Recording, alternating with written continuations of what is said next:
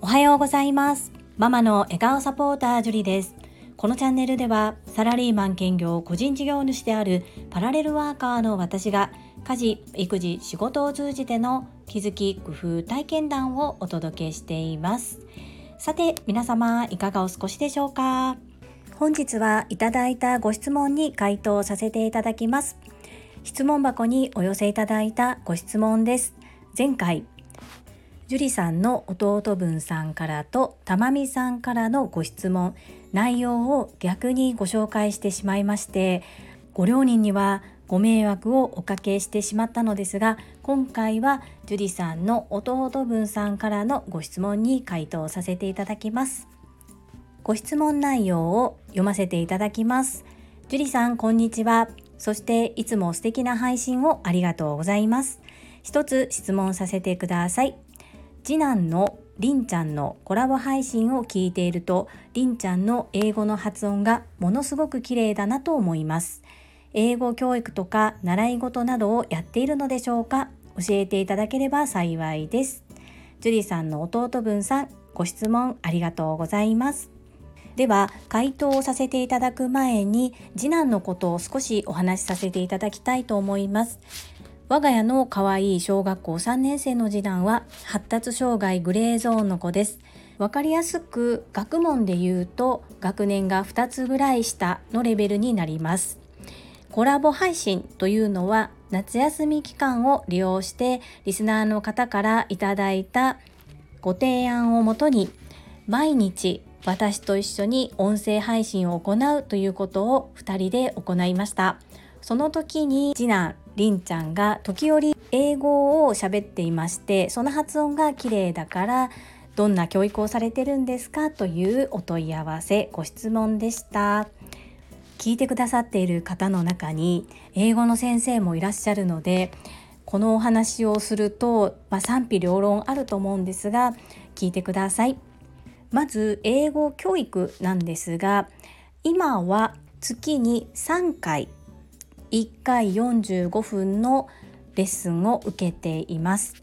ここも日本の英語の教育のあり方っていうのはりんちゃんには合わなくって親子ともに苦しい思いをしたので今はマンツーマンで教科書はなしでスピーキングを主にネイティブの方と遊びながら英語で会話をするそんなようなレッスンを受けていますそもそも私の周りには英語をどうするのかどのように子どもに英語を習得させるのかっていうことでお母さんたちの考えは大きく分けて2つに分かれるのかなと思います。まず日本語をしっかりと習得させてから英語を学ばせたいという方それかもう早期0歳からずっと英語を習わせる大きく分けてこの2パターンがあるのかなというふうに思います。では我が家はどうしたかと言いますと習いに行くということはしなかったんですが私自身が中学校で初めて英語を学んだ時に全然できなくてそして L と R の発音の聞き分けプラス自分でその使い分けをするということがとても苦労しました。今でもできません。なのでその耳を育てるっていうことを子供にはしたいなっていうのがありました。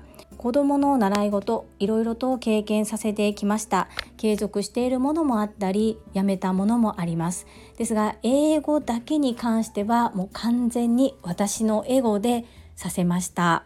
ですが楽しく続けられるようそして嫌がることがないよう生活の中に取り入れました。具体的には家で聞きながら学ぶというような教材を取り入れました。で私には息子が2人おりまして1人目長男は中学校1年生。次男は小学校3年生です。私にとっての初めての子育ては長男になるんですけれども長男も次男も同じようにしたのに全然違う風に育つんですね。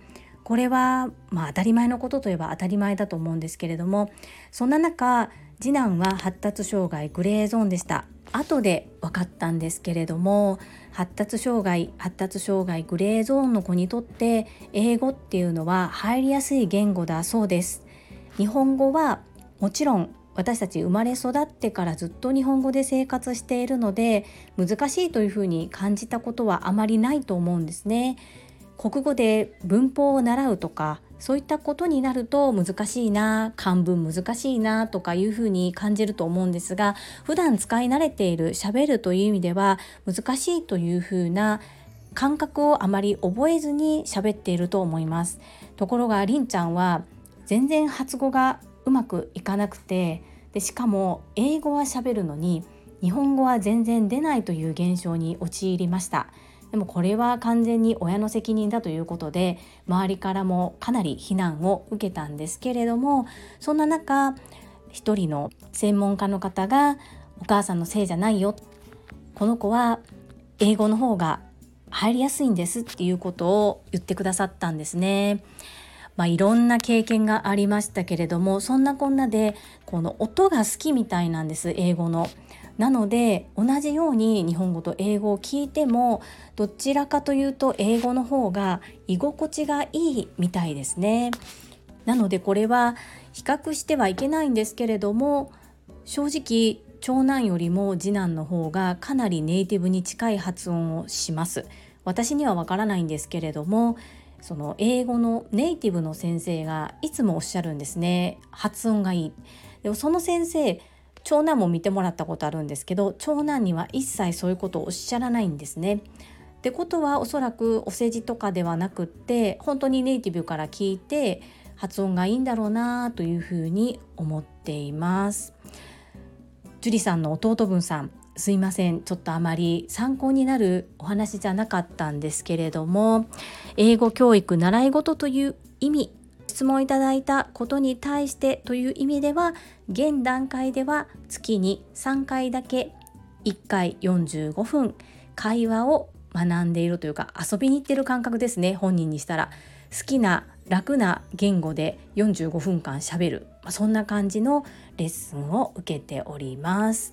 ちょっとねりんちゃんの場合は一般的ではないので回答があまり参考にならなかったかもしれないです。すみません。ですがきちっとお伝えしたくてこうどのように回答させていただいたらいいのかなっていうことを考えてちょっと回答に時間を要しました。お許しください。そして樹里さんの弟分さんは私が新たな試みとして質問箱を設けた。ことに対して応援してくださる気持ちでご質問をいただいたこと私は感じ取っています。お心遣いに感謝申し上げます。樹里さんの弟分さんコメントそしてご質問本当にありがとうございました。それではいただいたコメントを読ませていただきます。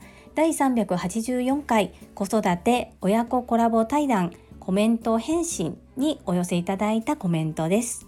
ほめほめドッグトレーナーゆかさんからです。樹里さん昨日はまとめてのコメント投稿で配信内でたくさんコメント返ししていただきありがとうございました。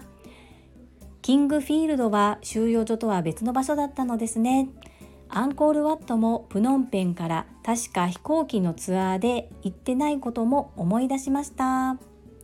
りんちゃんとのコラボに以前は出たがらなかった流星くんもすっかり楽しんで参加していて最高ですね。ゆかさんいつもコメントありがとうございます。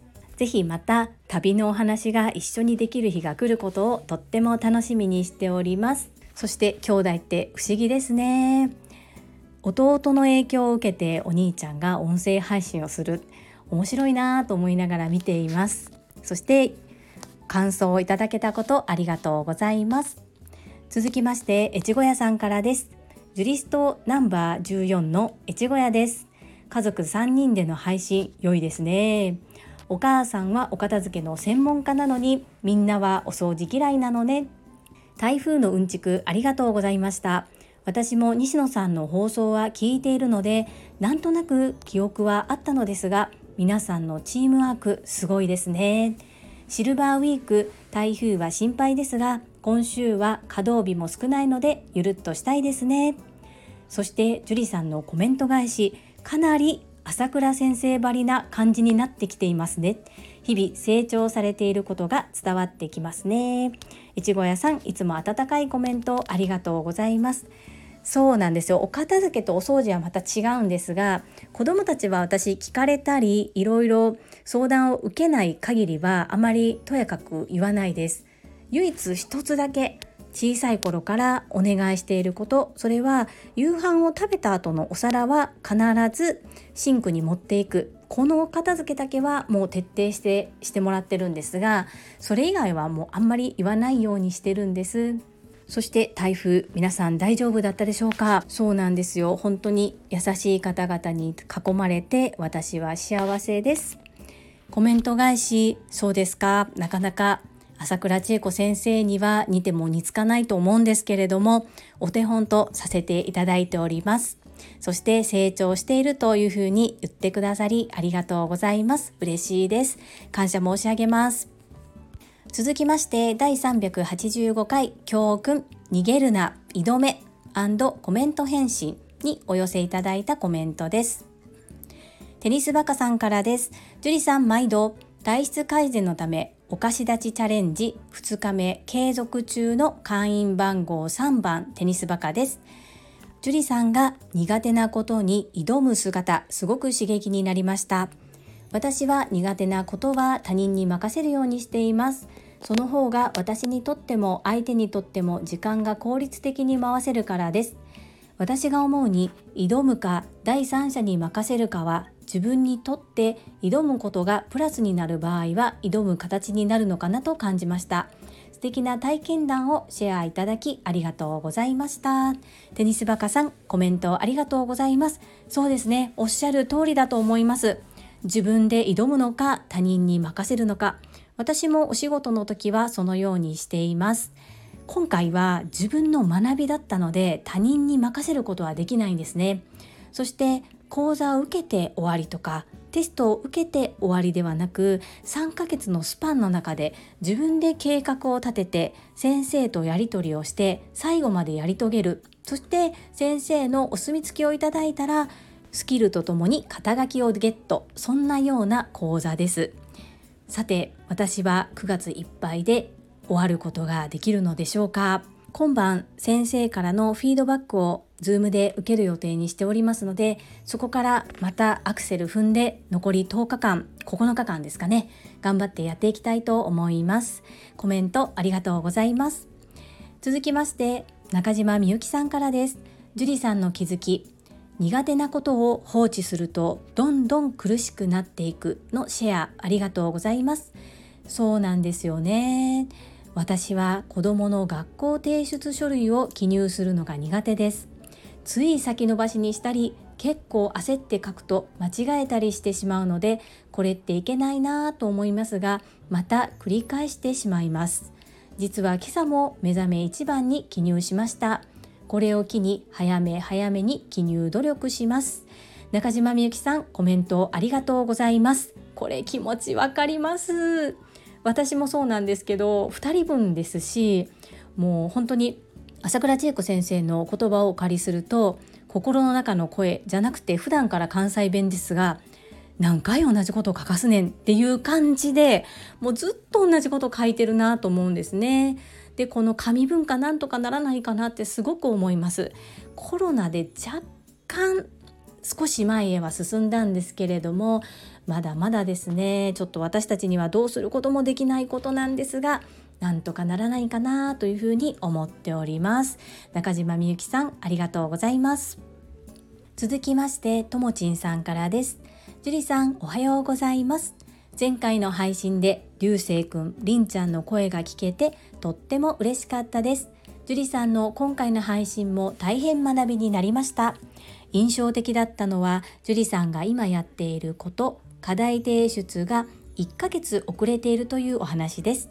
憧れの樹里さんに私と同じと思えることがあったことできないことも正直に話されたことがとっても素敵でした。今回心に響いた言葉は苦手なことを放置すればするほど苦しくなる。逃げるか挑むかです。今回の配信で心に強く誓いました。歩みは遅くとも諦めずに一つずつチャレンジし続けます。そして自分との約束を守ります。樹里さんいつもありがとうございます。どんなに忙しくても朝倉先生の Voicy と樹里さんのスタイフは欠かせないジュリストナンバー6のともちんでした。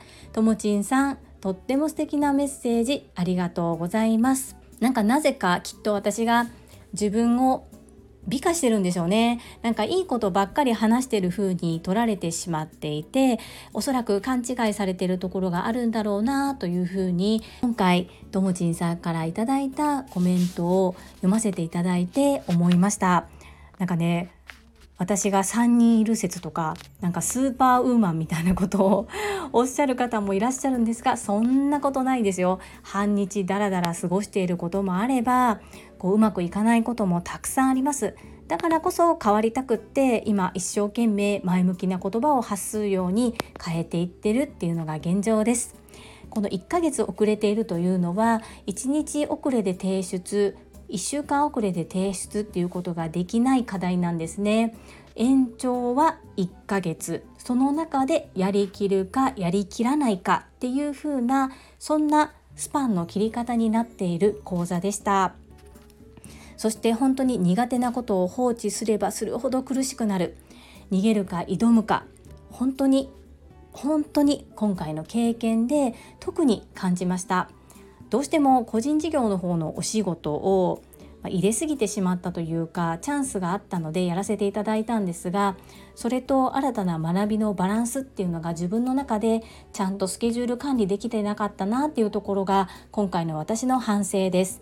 ですがこの私のマイナスな部分できなかったことをお話しさせていただいたことでともちんさんが諦めずに一つずつチャレンジし続けるというふうなことそして自分との約束を守るっていうふうな宣言につながったというのはちょっと嬉しいですね。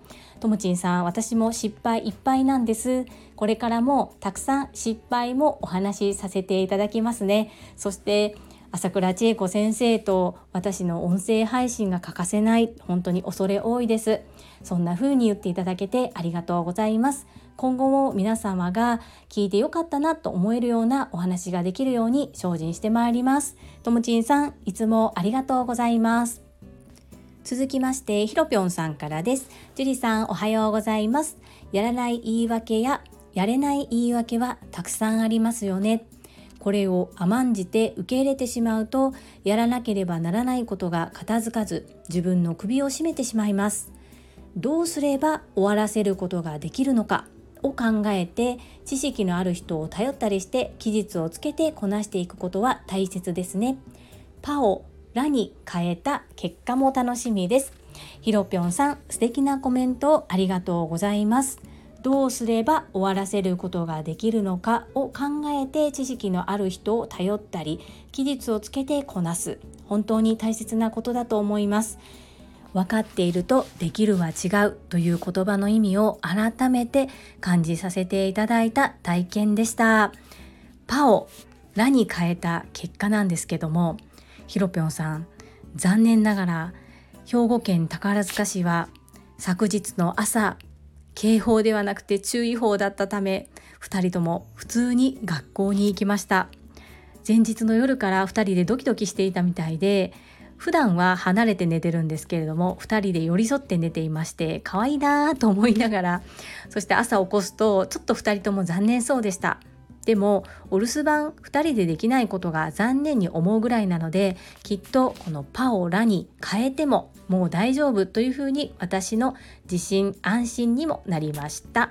ひろぴょんさんコメントありがとうございます。続きましてゆうこれたかさんからです。今日の4文字弱み解放。樹里さんは引っ込み思案の頑固者なのであまり人に弱みを見せることに抵抗があるのではないですか。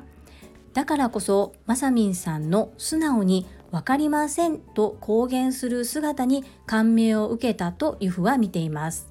自分でできることなんてたかが知れています。なのでこれからは「樹里分かりません」って笑顔でアピールしたら良いかと思いますよ。朝倉先生もおっしゃってます。女性は愛嬌×愛 q です。樹里さんは頭の回転が速い方なのであとは後付けで愛嬌を演じたら鬼に金棒です。ジュリストはジュリさんからの SOS を待ってますよ。知らんけどゆうこれたかさんコメントありがとうございます。冒頭で吹き出しそうになったのはきっと私だけじゃないと思います。ほんまにそうですね。私は今愛嬌も IQ もないので TSL で学んでなんとか少しずつでも底上げをしたいというふうに思いますそうですね私わからないことは結構わからないってはっきり聞くんですけれども今回はうーん3ヶ月を利用してそしてその間でいろいろとやり取りができたはずなんですけれどもそのやり取りを変に遠慮してしまっていたところがありますね。 Slack っていうソフトアプリを使ってのやり取りだったんですけれども、まあ、それに不慣れだったっていうところもあります。やっぱり新しいことをする時にはそれなりのパワーと心構え気合がいるなというところです。今晩先生と直接 Zoom でお顔を合わせてお話をするのではっきりとわからないこと難しいことそして残りの時間でどのように仕上げるのかお話をしていきたいと思います。コメントありがとうございます。続きましてたまみさんからです。ジュリさんこんにちは。私も苦手なことやりたくないことそしてめんどくさいことそれらを後回しにしてしまいがちです。そしていよいよ期限が迫って慌てることが多いです。そうなると分かっているのについつい後回しにしてしまうんですよね。まさに今日も後回しにしていた業務に朝から追われています。皆さん一緒なんですね。皆さんが一緒なら気合を入れることができそうです。今日から後回しにしないよう頑張ります。たまみさんコメントありがとうございます。めっちゃ気持ちわかるっていう感じなんですけどおそらく人間はそうなんでしょうね。ですがそこをどう早め早めにやるかですよね。気持ちを切り替えて。そしてここにコメントを今日くださった方々は私も苦手ですとか私もそんなところがありますというふうに言ってくださるので常に一緒に前向きに進んでいる仲間がやっぱり苦手なこともあるんだなっていうことも分かることができてそっかみんな同じなんだったら私も頑張ろうってなんだか勇気をいただけますよね。たまみさん私も頑張りますので一緒に頑張りましょう。コメントありがとうございます。続きまして福田秀夫さんからです。会員番号17福田秀夫です。私も放置していることをたくさんあります。本も積んどく状態。ダイエットも明日から明日からと言って先延ばし。あ1分間自己紹介も。まずいやらなくては。はいやります。今週中にアップしますので待っててください。アンニョン。福田秀夫さんコメントありがとうございます。ちょっと意外でした。福田秀夫さんも放置していることがたくさんあるっていうお話。そして若干ほっとしますね。やっぱりすごい方でもそういう部分あるんだなと思うとなんとなくこうトラ仕込みのライオンもそんなところもあるんだなと思えてちょっとほっとしています。はい。1分間自己紹介動画皆さん首を長くしてお待ちしております。とっても楽しみです。そして待ってくださっている皆様今週中にアップしてくださるそうですよ。とっても楽しみですね。福田秀夫さんコメントありがとうございます。アンニョン。続きましてインタビュアーうなみいくよ元局アナウンサーさんからです。樹里さん会員ナンバー10番うなみです。今日は初体験パの字をラの字に変えて息子さんたちきっとうまくいってると思います。そしてやりきると決めた今ものすごいパワーが湧いてきているのではないでしょうか。樹里さんなら絶対できると信じています。うなみいくよさんコメントありがとうございます。そうなんです。このパの字をラの字に変えて私も子供たちもとっても楽しみにしてたんですがなんとなんと昨日の朝兵庫県宝塚市は注意報だったんですね。まあありがたいことなんですけれども少し先になりました。2人でのお留守番。でもきっと2人なら大丈夫というふうに思えました。そして本当にそうなんです。もう絶対やりきるぞって今はものすごいパワーが湧いてきています。なぜ数ヶ月前にこのパワーがみなぎらなかったのでしょうかと思ってしまうところなんですが人間切羽詰まったらできることもあるのかなというふうにもうここまで来たらマイナスに捉えずに前向きに捉えております。そして樹里さんなら絶対できると信じていますというふうに言ってくださってありがとうございます。頑張ります。うなみいくよさん信じてくださりありがとうございます。続きましてまみさんからです。樹里さんいつもチャレンジされる姿勢を見せてくださりありがとうございます。逃げるな挑め。でギリギリになっても期限内に動画投稿します。24日の TSL 第2講義は仕事で参加できませんが帰ったらアーカイブで皆様に追いつきます。樹里さんの挑む姿勢とまさみんさんの素直さ行動力の速さ私も見習います。まみさんコメントありがとうございます。そして期限内に動画投稿の宣言。私も嬉しく思います。一緒に頑張りましょうね。きっとまみさんならできると信じています。みんなでこうやって高め合っていける関係って本当に素敵ですね。そして皆様貴重な命の時間を使って私のためにコメントを残してくださること本当に毎日感謝しております。ありがとうございます。そしてとっても励みになっております。心より感謝申し上げます。ありがとうございます。最後に一つお知らせをさせてください。タレントのエンタメ忍者みやゆうさんの公式 YouTube チャンネルにて私の主催するお料理教室ジェリービーンズキッチンのオンラインレッスンの模様が公開されております。動画は約10分程度で事業紹介自己紹介もご覧いただける内容となっております。概要欄にリンクを貼らせていただきますのでぜひご覧くださいませ。それではまた明日お会いしましょう。素敵な一日をお過ごしください。ママの笑顔サポータージュリでした。